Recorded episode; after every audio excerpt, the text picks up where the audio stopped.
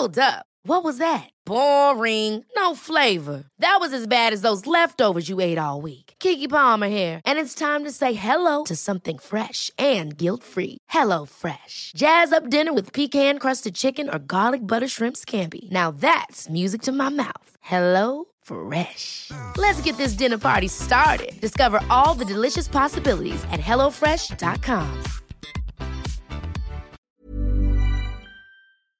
Heraldo Radio.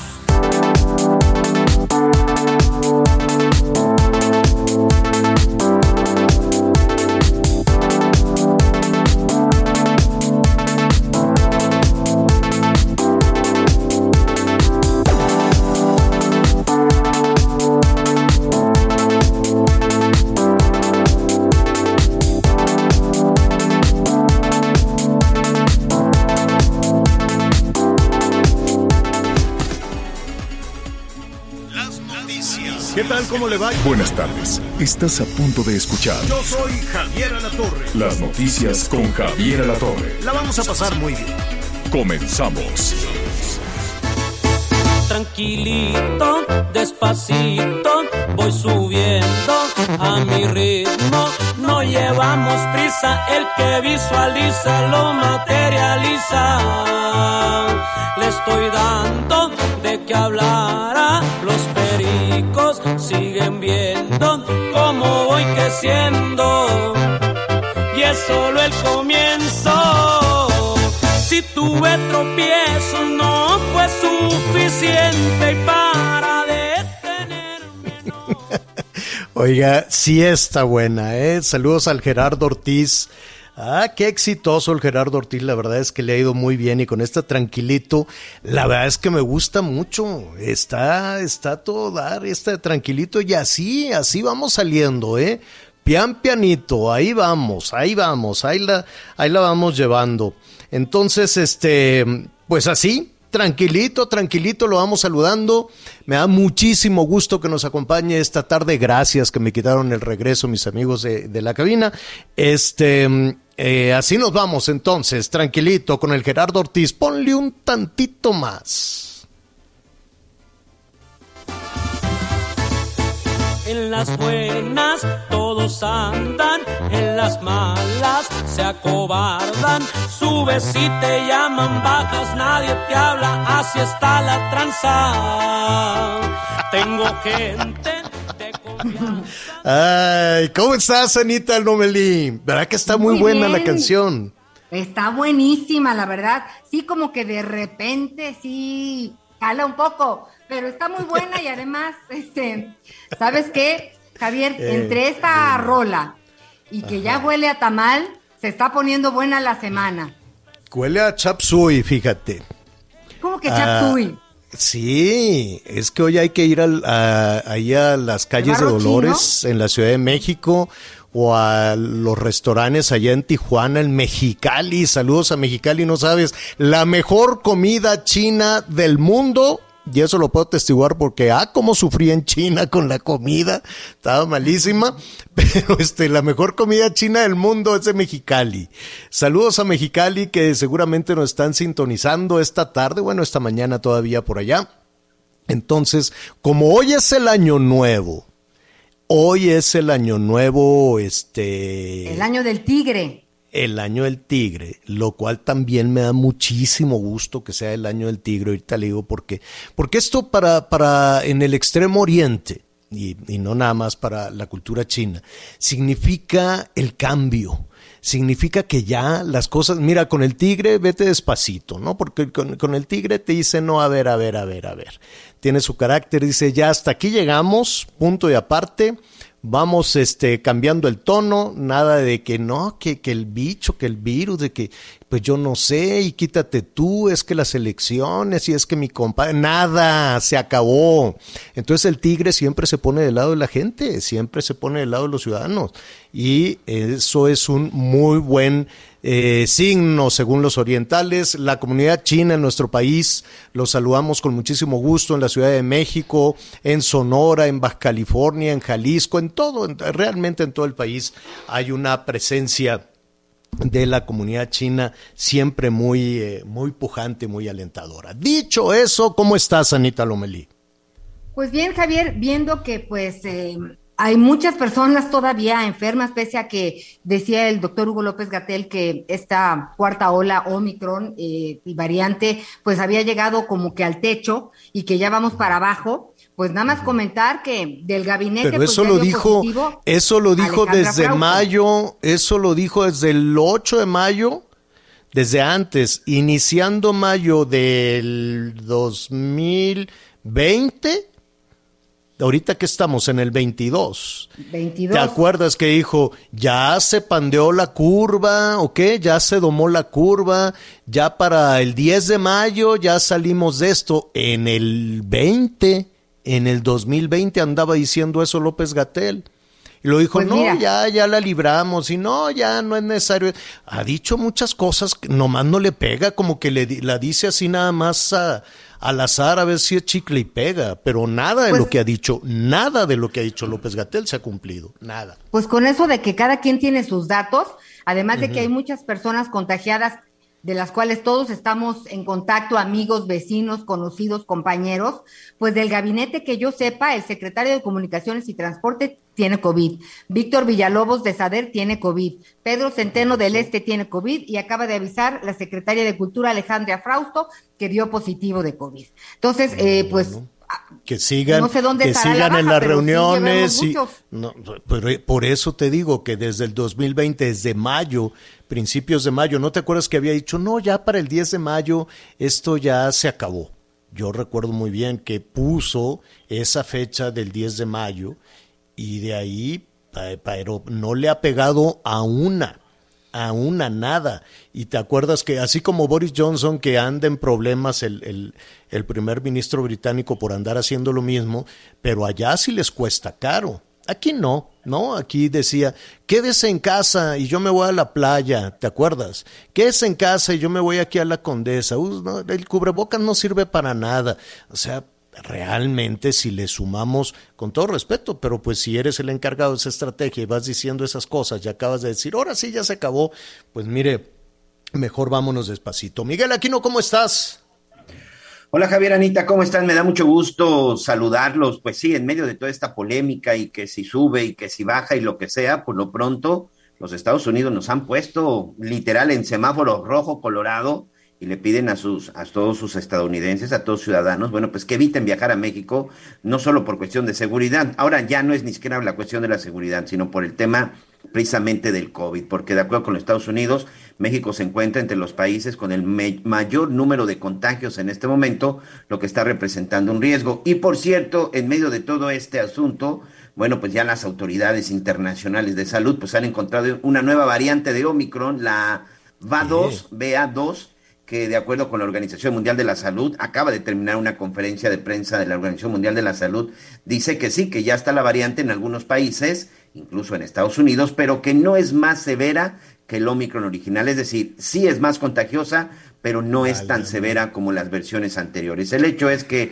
pues sigue mutando, sigue la variante, pero la buena noticia es que en cuestión de agresividad, pues parece que empezamos con este asunto a la baja, pero por lo pronto la verdad es que no hay otra, hay que seguirnos cuidando. Sí, hay que seguirnos cuidando. Y mire, pues ojalá en estos eh, que son muy sabios los chinos, son verdaderamente sabios y ellos dicen que va a ser un muy buen año. Y la verdad es que yo quiero ser optimista como chino. Dicen que va a ser un muy buen año, que se pueden resolver este, los eh, problemas en el, pues ya lo saben, el horóscopo chino, eso dice, en este periodo, en este año, que a quién le pertenece, Anita, al tigre de agua, ¿verdad? Así Entonces, es, el tigre de agua, en- a ver quién es.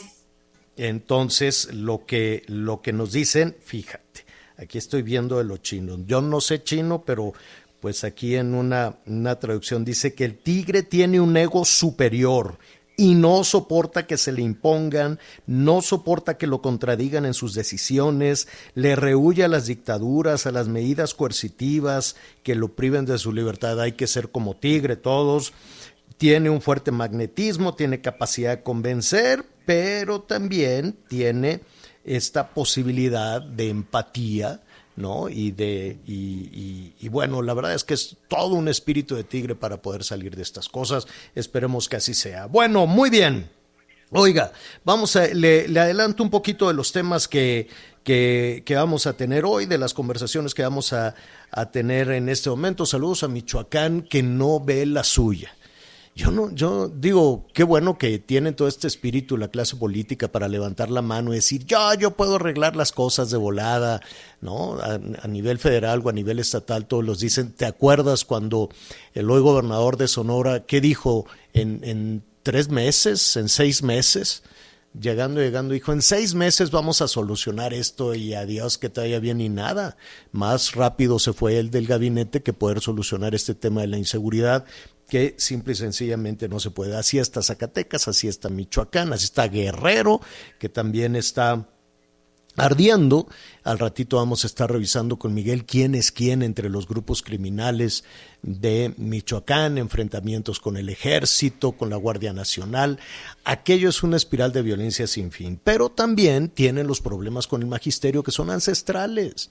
Desde hace muchísimo tiempo gobiernos van, gobiernos vienen y dicen yo sí voy a pagar, yo tengo la solución, yo voy a negociar con el gobierno federal que me manden el dinero para pagarles. Aquí hemos hablado y nos dicen pues nos deben la quincena, nos deben los bonos, nos deben aguinaldo, no, no, toda la la lista de, deudas que se tienen. Hemos hablado con esta sección de la Coordinadora Nacional de Trabajadores de la Educación que dicen, como no nos hacen caso, vamos y tomamos este, casetas o bloqueamos la vía del tren. Y nada más bloquear la vía del tren, las pérdidas.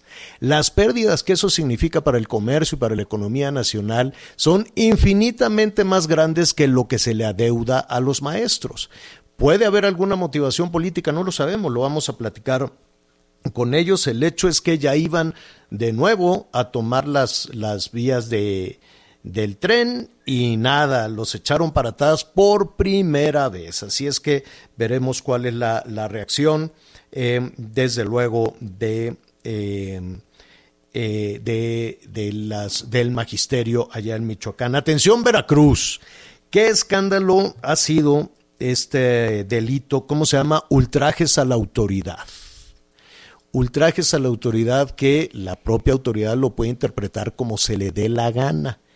Y hay un número importante de personas que están detenidas porque un policía o porque algún nivel de autoridad dice, pues fui ultrajado, ¿no? Por un ciudadano eso se ha convertido en un verdadero escándalo, en un verdadero escándalo y en muchos señalamientos muy fuertes, no nada más desde, desde la Ciudad de México, que es como una caja de resonancia, también en Veracruz, nuestros amigos en Veracruz Así lo han señalado. Entonces, vamos a ver si el gobernador le dio marcha atrás a este tema, a este tema de ultrajes a la autoridad, que le ha provocado también pues diferencias con los mismos morenistas y con el Senado de la República. Así es que allí estaremos nuestros amigos de Veracruz investigando todo eso. Y que le cancelan a Roberto Toledo. Roberto Toledo, déjeme decirle, pues eh, eh, fue propuesto para ser el embajador de México en Panamá. Y la verdad es que Panamá con muchísima habilidad diplomática y muchísima... Eh, perdón. Pedro eh, Salmerón. perdón, perdón, perdón, sí, Me, me, equivoqué. Estaba yo hablando de Michoacán. Estaba yo hablando de Michoacán, perdón, perdón, perdón. Sí, es que me quedé con el tema Michoacán, que también lo, lo, lo vamos a, tratar. Em, ¿En qué estaba? Ah, el tema de Salmerón. Este, con la canciller de Panamá, con mucha diplomacia, eh, pues dijo, yo ya les mandé la respuesta, el gobierno de Panamá ya le mandó la respuesta, no quiso decir cuál era la respuesta, pues para no, eh, digamos, provocar un conflicto diplomático con México. Y entonces em, el asunto es que ya Salmerón, en medio de todas estas... Eh, acusaciones, le mandó una carta, o al menos eso es lo que dijo Pedro Salmerón, eh, eso es lo que dijo el presidente López Obrador, bueno, hoy ando con los nombres en cascada. Eso es lo que dijo el presidente López Obrador, dijo Pedro Salmerón, me mandó una carta, me dijo que ya no quiere ser el este, embajador en Panamá y ahora será Jesús Rodríguez, o por lo menos le van a proponer a Jesús Rodríguez, que sea la próxima embajadora de Panamá en México y que viene ahora pues obtener el beneplácito del gobierno de Panamá, es decir, la aprobación, el beneplácito que digan sí, que venga Jesús eh, Rodríguez, ella era senadora suplente, si no me equivoco, y, y bueno, pues ahora la, la, embajadora. La pregunta es, y, y, y conocemos desde de la trayectoria artística, de la trayectoria cultural, de lo que ha significado sobre todo en el mundo de la cultura, del entretenimiento también, este, de Jesús Rodríguez. Eh, no hay una, una, formación profesional de diplomáticos. Eh, no existe ¿no? Romero, no existen diplomáticos de carrera. ¿Por qué los andarán sacando de por aquí, de por allá? Con, digo, con todo respeto, yo no dudo de la capacidad diplomática que se pueda, que pueda tener. Ya ven que se mandó a esta señora reportera que, ah, qué entuertos ha provocado cuando se fue de cónsul. Esta, a Turquía, ¿no? A Turquía, ajá. Sí, eh, ahorita te digo quién. Y, y, sí, Isabel Arvide, ¿no? Entonces, pues Isabel Arvide, este, Jesús Rodríguez, Pedro Salmerón, el, el, lo que también estuvo, pues, hermético y con muchas sospechas fue el gobernador de Sinaloa, que los españoles alzaron la ceja como diciendo, oye, pues ese gobernador está en medio de la polémica, ¿por qué me lo mandas acá? Y oye. a final de cuentas tuvieron que hacer muchísimo trabajo para que lo aceptaran. Este, bueno, el embajador allá en los Estados Unidos, en fin, ¿no? Qué, qué extraño. Bárcena, yo pensé, fíjate. yo pensé que había diplomáticos de carrera, ¿no? Mira, yo te quiero comentar esto. A ver. Marta Bárcena, que estaba en donde está ahora Esteban Moctezuma en Washington, es una uh -huh. diplomática de carrera, de muchos uh -huh. años, muy respetada.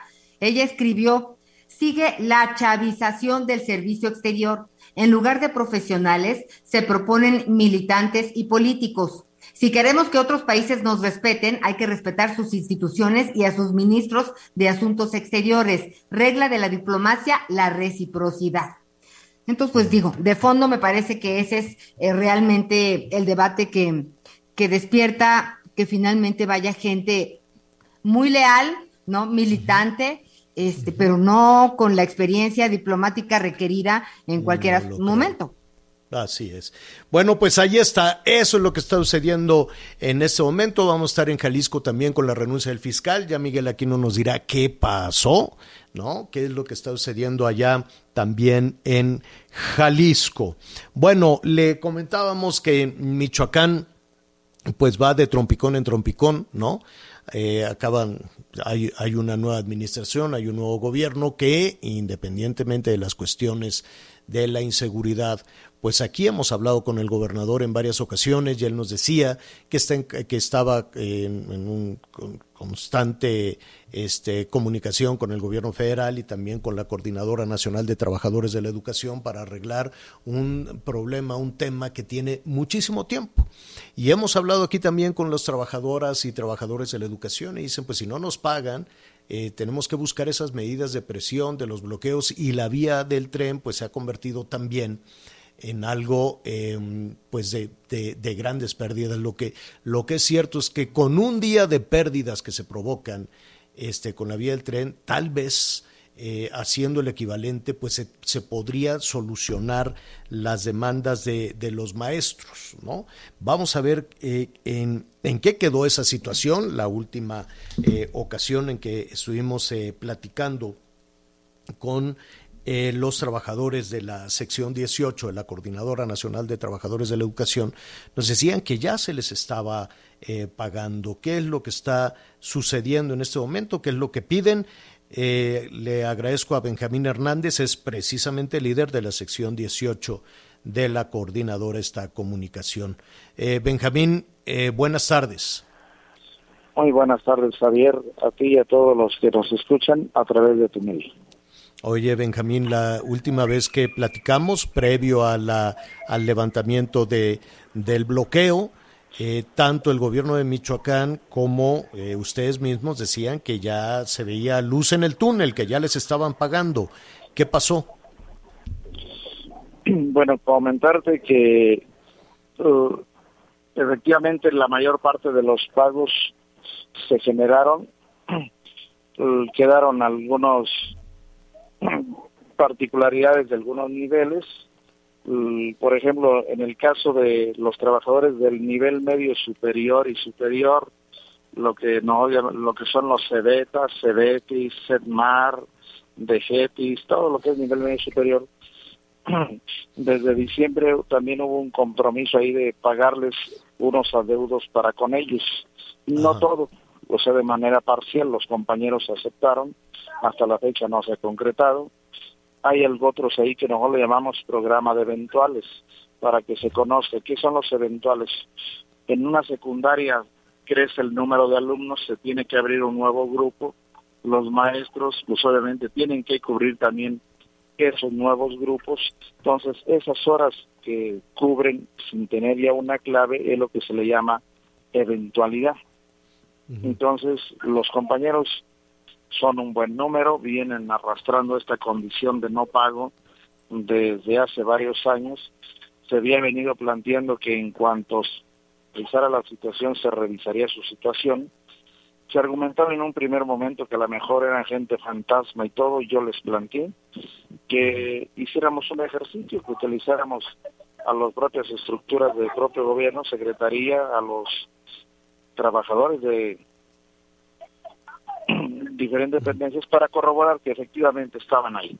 Pero lo que detonó ahorita la problemática acá es una situación con el nivel de educación indígena.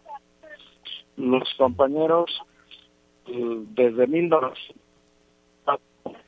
un ejercicio de perdón, no, no, no te oí. ¿Desde qué año? Desde 1994. Ay.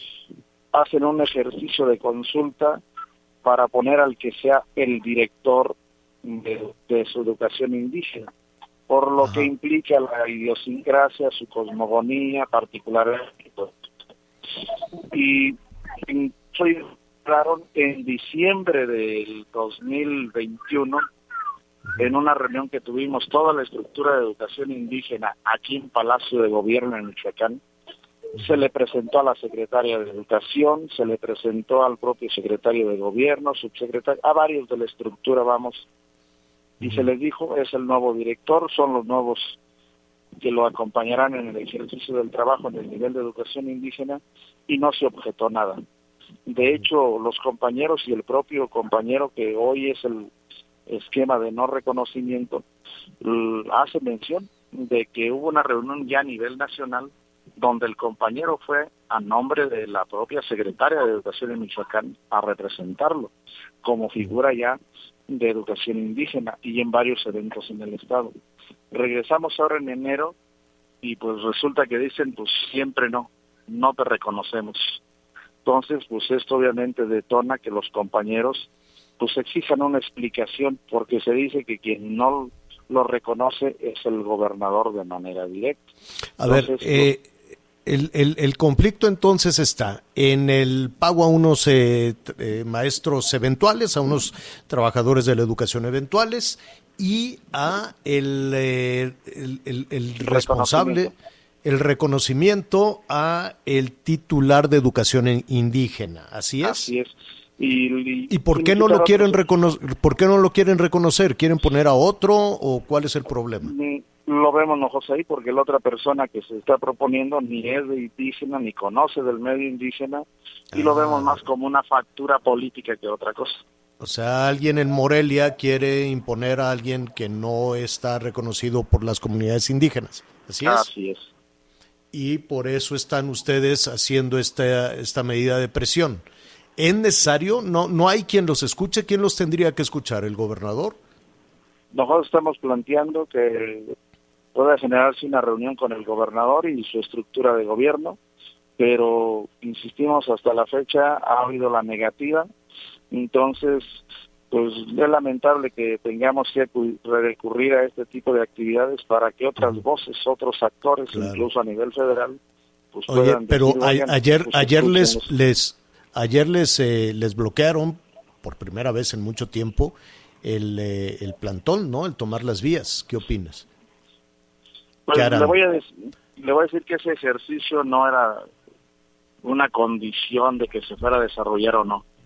Ah, o sea, los compañeros lo que planteaban es que ante la negativa de ser escuchados, decir, bueno, pues vamos a, a desarrollar un meeting, vamos a pararnos en las vías y decir, bueno, pues si no se nos escucha, si no se nos atiende, pues va a haber la necesidad de recurrir nuevamente a este esquema. No era tanto llegar al, al ya, porque los Ah, compañeros, pues como en otras ocasiones, para decir ya se van a quedar, no llevaban, vamos en seres para quedarse, era un llamado de, Un llamado de atención, no, no Ah, querían bloquear, querían llamar la atención. Este, ¿qué hay eh, finalmente, ¿qué harán? ¿Hay ya algún eh, agendada alguna comunicación con un nivel de, de- de autoridad estatal? Hemos estado en estos días, también no hay que no podemos negarlo, a través de la Secretaría de Gobierno Bueno, se nos fue. Bueno, sí están eh, en, en contacto. Vamos a, tratar de recuperar la comunicación. Ya entendimos cuál es entonces el problema. Es el nombramiento de un funcionario que represente la educación indígena y como quieren poner a otro, pues entonces por eso estaban protestando. Vamos a hacer una pausa y regresamos de inmediato. Sigue con nosotros. Volvemos con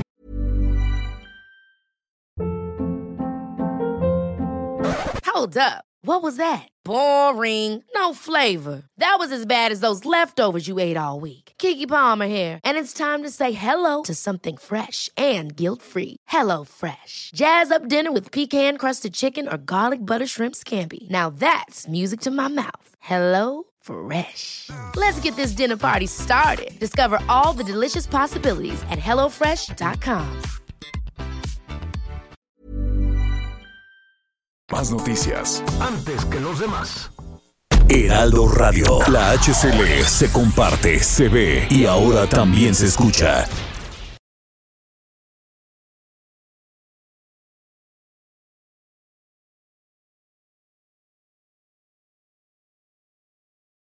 Heraldo Radio.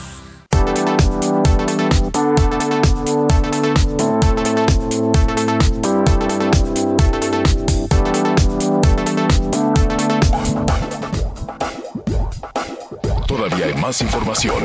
Continuamos.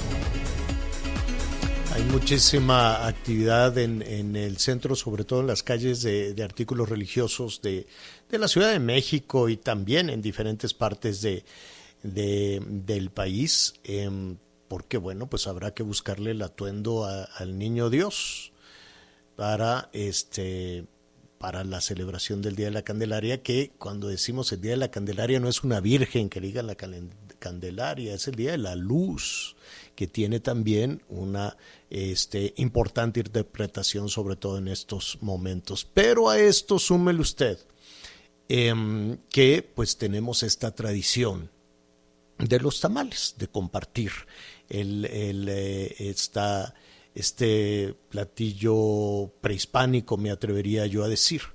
En pocos países, bueno, no en pocos países, en, en- en muchísimos países, esta precisamente esta eh, fuerza de las culturas eh, se mantiene la cultura prehispánica, ¿no? La tradición, la fe católica, con sus interpretaciones complejas, sí, muy complejas y de pronto, con el paso de los tiempos, pues el origen se va perdiendo y nos perdemos de mucho. La verdad es que nos perdemos de mucho.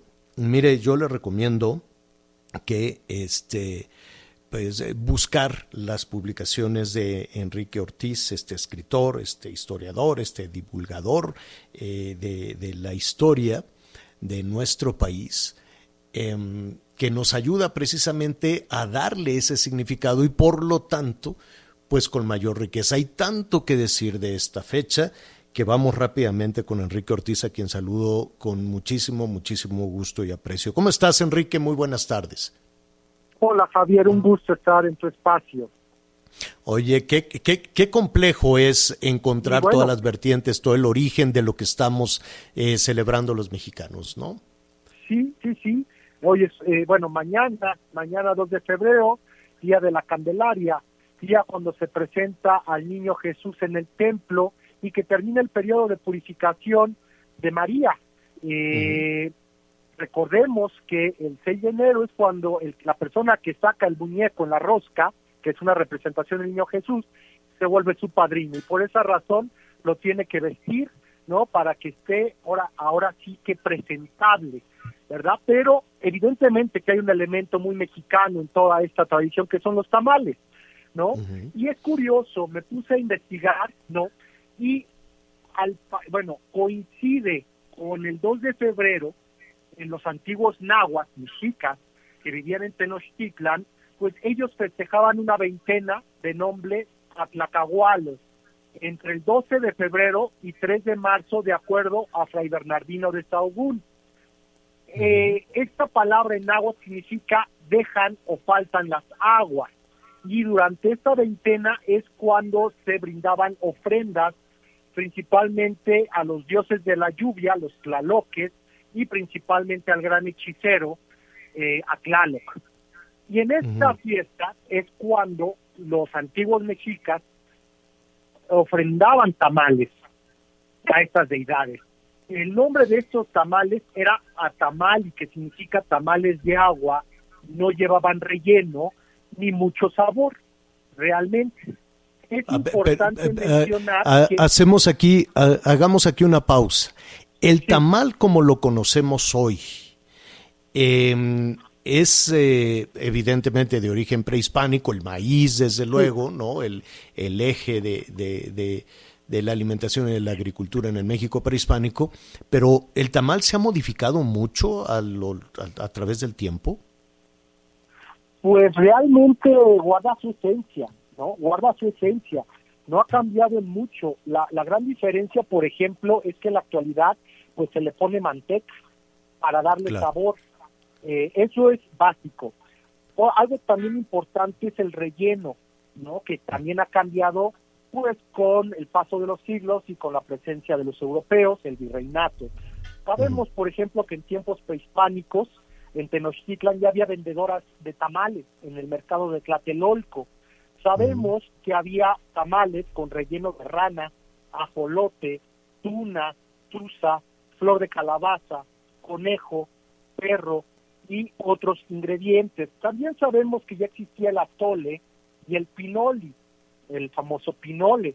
y también sabemos que existían eh, una variante de los tamales que eran de naturaleza ceremonial, ritual, que se llamaban tlacatamali, que significa o, eh, tamales hechos de carne humana.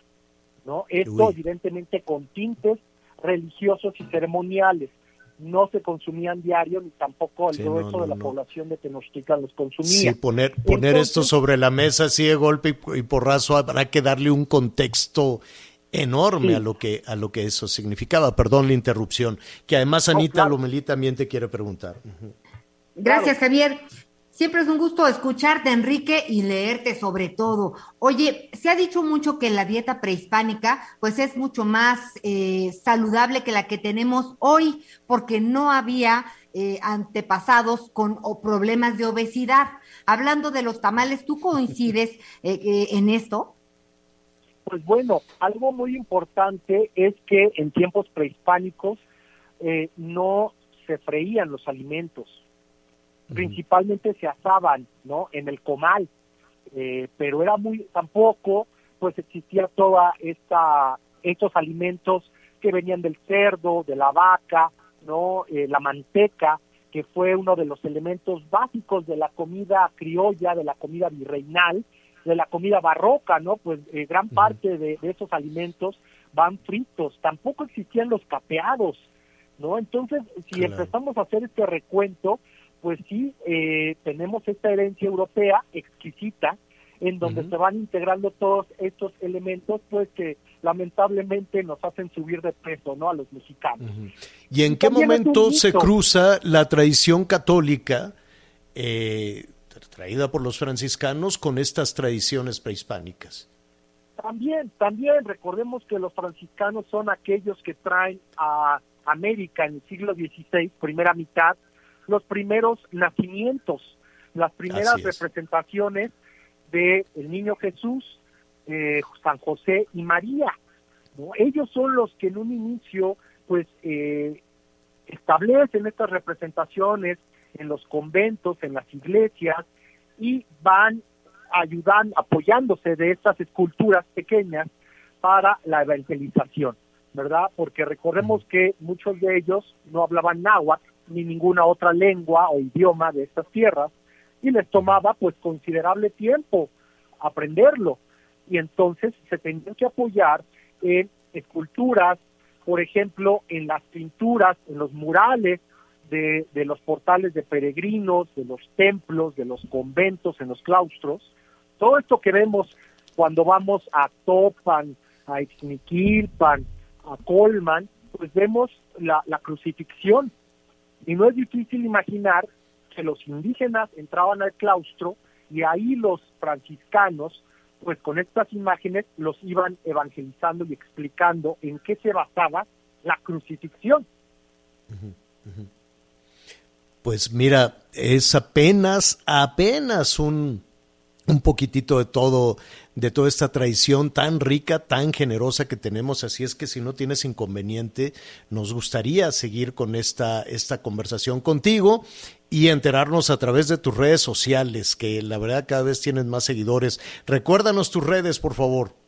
Claro, Javier, es Instagram y Twitter como arroba con H guion bajo 1521. Ahí pueden encontrar pues eh, información relevante sobre temas culturales de nuestro país. Definitivamente te agradezco muchísimo y bueno, pues este pues un tamal no nos va a caer nada mal. Nada mal. Hasta en verso nos quedó. Exacto, Enrique. Más de 500 más de 500 variantes de tamales en nuestro territorio nacional, siendo el más grande el cacahuil de Hidalgo, de la Huasteca. Ah, es el más grande, fíjate. Sí, eh, puede llegar a 5 metros, 7 metros. Sí me cabe. Pues qué te parece, qué te parece si si continuamos con la diversidad culinaria, pero mañana si tiene, si no tienes inconveniente. Claro, claro que sí, Javier, pero un gusto. Bueno. Gracias, gracias Enrique, muchísimas gracias. Es Enrique Ortiz, escritor y divulgador de historia con este tema tan fascinante. Oiga, nuestros amigos en Veracruz, rápidamente. Eh, hay preocupación, sí, sí hay eh, muchísima, eh, desde luego por esta situación, este tema de los el delito de ultrajes a la autoridad que pues ha dejado en la indefensión absoluta a los ciudadanos, ¿no? Y que de pronto pueda llegar desde un policía hasta cualquier otro nivel de autoridad y decir, ah, pues entonces tú eres responsable de delitos de, de ultraje a la autoridad, ¿de qué se trata? En fin, y además vamos a ver si efectivamente el gobernador ya está dando marcha atrás en esta arbitrariedad que le ha provocado incluso diferencias con su propio partido, con Morena y con los senadores. Juan David Castilla es eh, nuestro compañero corresponsal del Heraldo allá en Veracruz. Juan David, ¿cómo estás? Buenas tardes. Muy buenas tardes, Javier, te saludo con mucho gusto desde Jalapa, la capital de Veracruz. Como bien lo comentas, Javier, después de una gran polémica desatada a nivel nacional, el lunes 31 de enero el gobernador de Veracruz, Clavo García Jiménez, remitió por fin al Congreso local la iniciativa para derogar este delito de ultrajes a la autoridad. Fue en la última sesión del periodo ordinario, se dio entrada al documento que tiene por objetivo, Javier, atender la recomendación 146 diagonal 2021 de la Comisión Nacional de Derechos Humanos. Cabe recordar, Javier, que esta recomendación fue emitida tras la detención de seis jóvenes en una plaza comercial de la ciudad de Jalapa, señalados por este delito, mismo que no fue comprobado por la Fiscalía General del Estado y posteriormente fueron liberados después de unos tres meses gracias también a la presión mediática que hizo el senador. Tres meses, pero tres meses en la cárcel. Tres meses en la cárcel, oye. Javier, más de tres meses en la cárcel. Y como este mm. caso, Javier, se calcula que hay más de mil, desde marzo pasado que entró en vigor esta ley, este delito de ultrajes a la autoridad, más de mil personas que están en la cárcel bajo esta misma figura. Y es por esto que esta mañana, Javier, curiosamente, después de que el gobernador emite esta iniciativa, un grupo de pobladores de Jalapa, Córdoba, Orizaba y otros municipios de esta entidad protestaron frente a Palacio de Gobierno para exigir la derogación del delito de ultrajes a la autoridad. Saben que va a ser analizada la iniciativa, que va a ser debatida, pero están exigiendo que sea derogada lo antes posible para que ya no haya violaciones a los derechos humanos, para que ya no haya detenciones ilegales, Javier. Es increíble. Mira, y las cosas se ven muy distintas desde el Zócalo a estarlo viviendo allá en Veracruz, ¿no? Los mensajes de carácter político, de apoyo y de respaldo eh, de la jefa de gobierno de la Ciudad de México, pues es una manera de pensar absolutamente distinta a la de los ciudadanos veracruzanos, ¿no?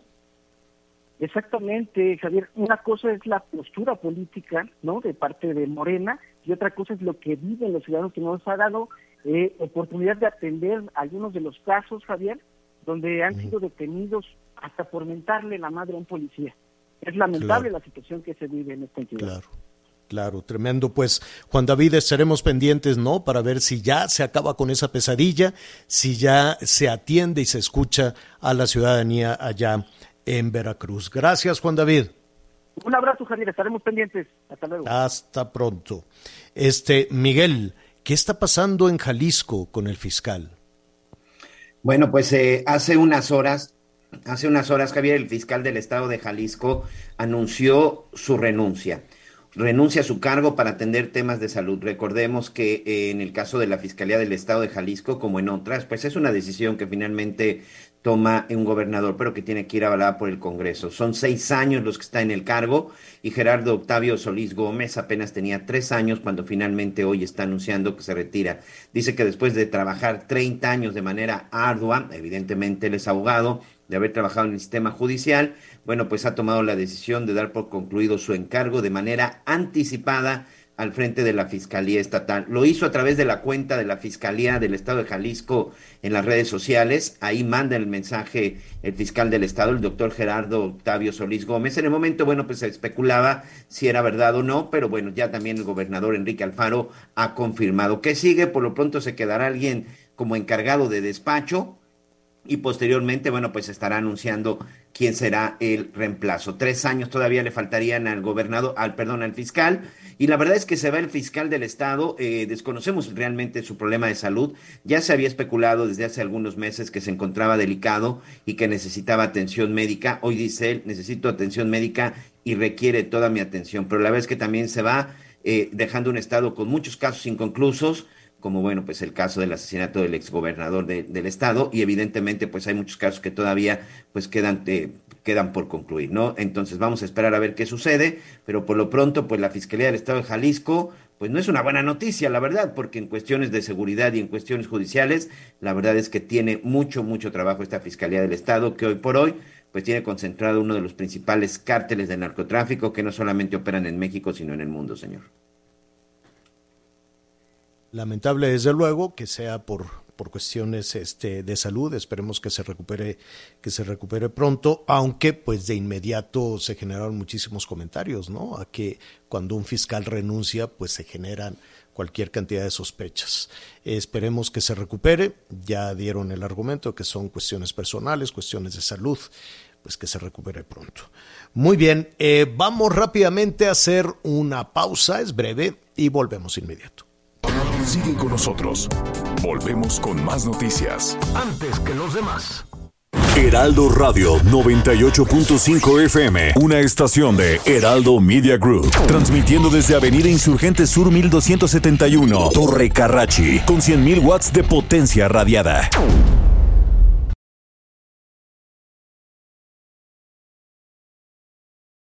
Heraldo Radio. La HCL se comparte, se ve y ahora también se escucha.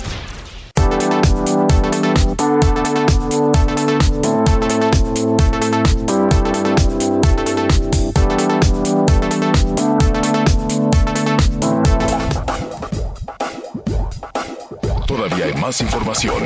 Continuamos. De regreso en las noticias con Javier Alatorre, nos da muchísimo gusto saludarte. Aris Chávez, representante de Productos Politécnico. ¿Cómo estás? Qué gusto saludarte, mi querida Anita, a ti y a todo el auditorio. Pues mira, ustedes que manejan este tipo de cifras lo saben, los contagios en estas últimas dos semanas han estado terribles, el nivel también de personas hospitalizadas, es decir, Estamos viendo un rebrote muy importante y nosotros, el Instituto Politécnico Nacional, nuestros colaboradores, eh, la gente química que está detrás del factor de transferencia, pues crearon una, una fórmula potencializada para que precisamente pudiéramos tener muchos mejores resultados y es así como nace el factor de transferencia Forte. Esta fórmula potencializada, mejorada, logra eh, ser 10 veces más potente que un factor de transferencia normal. Nosotros hemos visto durante toda la pandemia, sobre todo casos de enfermedades respiratorias muy complicadas y que tomando el factor de transferencia hemos visto soluciones maravillosas y sorprendentes, pero esta nueva fórmula del factor de transferencia nos garantiza hasta un 600% de elevación a nuestro sistema inmunológico. Quiere decir que cuando estemos en contacto, porque lo vamos a estar, con virus, bacterias, hongos, incluso células enfermas que ya tengamos en el organismo, vamos a empezar a repararlas y sobre todo a destruir los virus que nos atacan. Por eso el factor de transferencia es tan efectivo.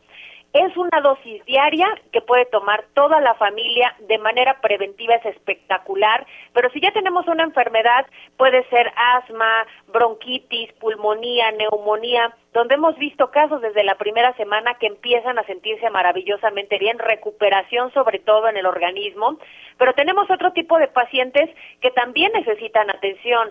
Eh, hablamos de cáncer, diabetes, lupus, fibromialgia, esclerosis múltiple, VIH, herpes zóster, que es definitivamente el factor de transferencia fuerte, un complemento ideal para aliviar sus padecimientos y para quitar esos malestares que muchas veces nos provocan las enfermedades. Es importante actualmente tener un sistema inmunológico fuerte porque de esa manera vamos a estar capacitados para salir a la calle, para comer, para visitar eh, la familia, para ir al trabajo, pero sobre todo sabiendo que nuestro cuerpo ahora sí es resistente y podemos hacerle frente pues a esta pandemia que ha sido tan complicada. Yo te tengo una muy buena noticia, mi querida Anita, porque fíjate que este factor de transferencia fuerte está hoy a un super precio para que todo el mundo lo pueda adquirir y empiecen a tomarse una dosis diaria que nos garantiza hasta 600% de inmunidad. Logramos un 600%, esto nunca antes visto, y por eso nos da muchísimo gusto que la gente lo pueda consumir porque se está protegiendo. Tienen que marcar al 55, 56, 49, 44, 44 porque hoy les vamos a enviar un paquete de 50 dosis de factor forte a un precio muy económico. Viene gratis un kit sanitizante con careta, cubrebocas, gel antibacterial. Muy importante utilizarlo porque este tiene un grado clínico. Viene también un reloj inteligente con pantalla touch. Este reloj es muy útil, lo conectas con tu celular y te llegan a tu reloj los mensajes, las redes sociales, puedes poner música, te mide hasta la presión arterial, está muy completo y muy divertido. Viene unos audífonos AirPods Bluetooth y además una máquina de coser portátil que no puede faltar en su casa porque con esa reparas lo que sea. Y además es muy práctica y muy ligera, te cabe en una mano y está espectacular. Si ustedes marcan ahorita al 55, 56, 49, 44, 44, el 55, 56, 49, 44, 44, me están autorizando que les demos dos por uno. Entonces les vamos a regalar otro paquete igualito. Por eso les digo que tienen que aprovechar al 55, 56, 49. 44, 44 y este factor de verdad está espectacular, mi querida Anita, para cuidarnos, el factor de transferencia fuerte. Pues muchísimas gracias, Aris Chávez. Siempre un momento para platicar de este factor de transferencia. Estamos pendientes. Hasta mañana. Buena tarde. Un abrazo. Hasta pronto. Hacemos una pausa y ya volvemos a las noticias con Javier Alatorre. Sigue con nosotros. Volvemos con más noticias. Antes que los demás. Heraldo Radio 98.5 FM, una estación de Heraldo Media Group, transmitiendo desde Avenida Insurgente Sur 1271, Torre Carrachi, con 100.000 watts de potencia radiada. Ever catch yourself eating the same flavorless dinner three days in a row? Dreaming of something better? Well, HelloFresh is your guilt-free dream come true, baby. It's me, Kiki Palmer. Let's wake up those taste buds with hot, juicy pecan crusted chicken or garlic butter shrimp scampi. Mm. Hello Fresh. Stop dreaming of all the delicious possibilities and dig in at HelloFresh.com. Let's get this dinner party started.